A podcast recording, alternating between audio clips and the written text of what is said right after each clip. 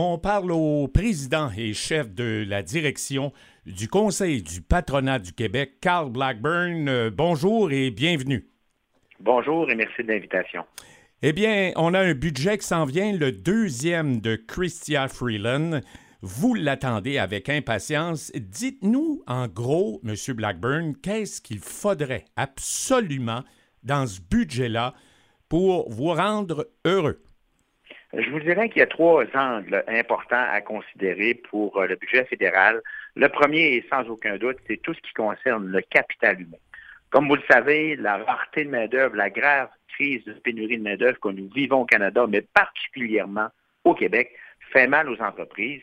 Et dans ce contexte, on s'attend de retrouver des mesures qui vont adresser directement la capacité du gouvernement d'interagir sur cette problématique qui est grave pour tous les employeurs, tous les employeurs, et on s'assure, on veut s'assurer d'avoir des éléments pour renforcer les compétences de nos travailleurs, accélérer, je dirais, le traitement des dossiers de l'immigration, parce que malheureusement, on entend parler souvent, il y a un enjeu au niveau de l'immigration. Quand c'est la responsabilité du Québec, on dit que c'est la faute du fédéral et vice-versa, mais le fédéral a la responsabilité d'améliorer la rapidité du traitement des dossiers euh, liés avec l'immigration et on espère qu'il sera adressé, je dirais, euh, cette, situation-là le plus rapidement possible. Et peut-être le dernier élément concernant le capital humain, c'est la réforme de l'assurance-emploi. Comme vous le savez, le gouvernement fédéral est en train de moderniser le régime de l'assurance-emploi.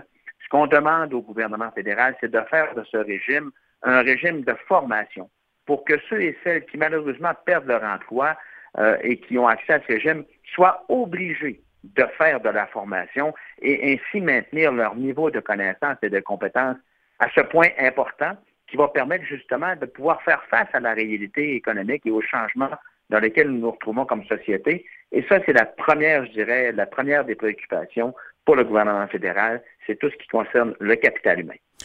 Que, dire euh, si on parle de, la hausse du coût de la vie, l'indice qui est très élevé, mais aussi euh, la pénurie de main-d'œuvre, vous l'avez évoqué, mais il y a aussi la chaîne d'approvisionnement, là, écoutez, qui, qui, qui écope énormément. Est-ce que vous avez des attentes surtout là-dessus? On a des attentes en lien avec l'innovation et la productivité, parce que bien évidemment, dans un contexte d'un budget fédéral, ce qui est important, c'est de permettre aux entreprises de pouvoir faire euh, je dirais, des investissements importants dans leurs organisations pour euh, soit améliorer leur productivité ou investir en innovation. Alors, le gouvernement fédéral a le moyen ou la capacité d'agir avec, entre autres, le renforcement des incitatifs en faveur justement des investissements dans les entreprises. Et on pourrait certainement permettre, demander au gouvernement qui, qui viendrait à permettre d'encourager la transformation technologique et écologique en rendant, par exemple, admissible 100 des, des actifs ou des investissements qui sont faits par les entreprises. Souvent, ça peut faire une différence énorme entre faire ces investissements ou ne pas les faire. Et le gouvernement fédéral a la capacité de jouer un rôle clé à l'intérieur de, de cet environnement économique avec les incitatifs ou les différentes mesures fiscales qu'il peut mettre de l'avant.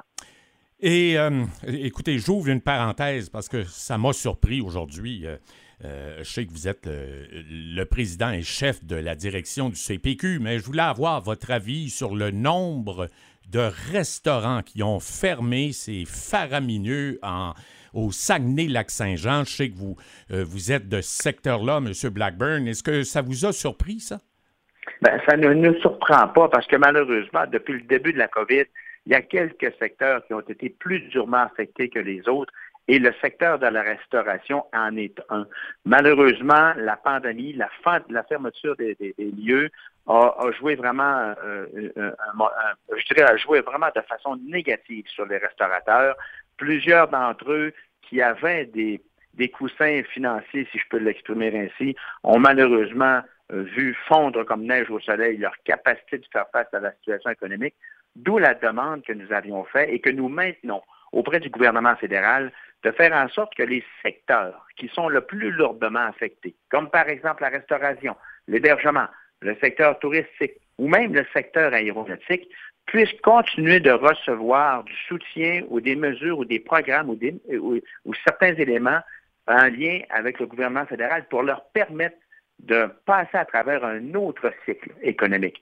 Quand je parle d'un autre cycle économique, c'est de permettre justement à ces secteurs de passer à travers le printemps, l'été et à l'automne, parce que les périodes de pointe pour euh, dépendamment du secteur ne sont pas toujours la même. Alors, si on était en mesure de retrouver dans le gouvernement fédéral, dans le budget du gouvernement fédéral demain, certaines mesures qui viendraient accompagner les entreprises dans les secteurs plus lourdement affectés, ça serait certainement bien vu, mais malheureusement, euh, les fermetures des restaurateurs, euh, c'était quelque chose qu'on pouvait certainement penser parce qu'ils ont traversé à travers une situation qui a été totalement euh, insupportable pour la majorité d'entre eux.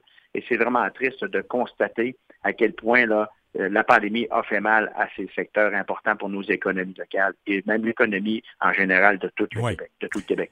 Carl Blackburn, président et chef de la direction du CPQ, merci beaucoup encore une fois de collaborer avec nous. C'est très apprécié.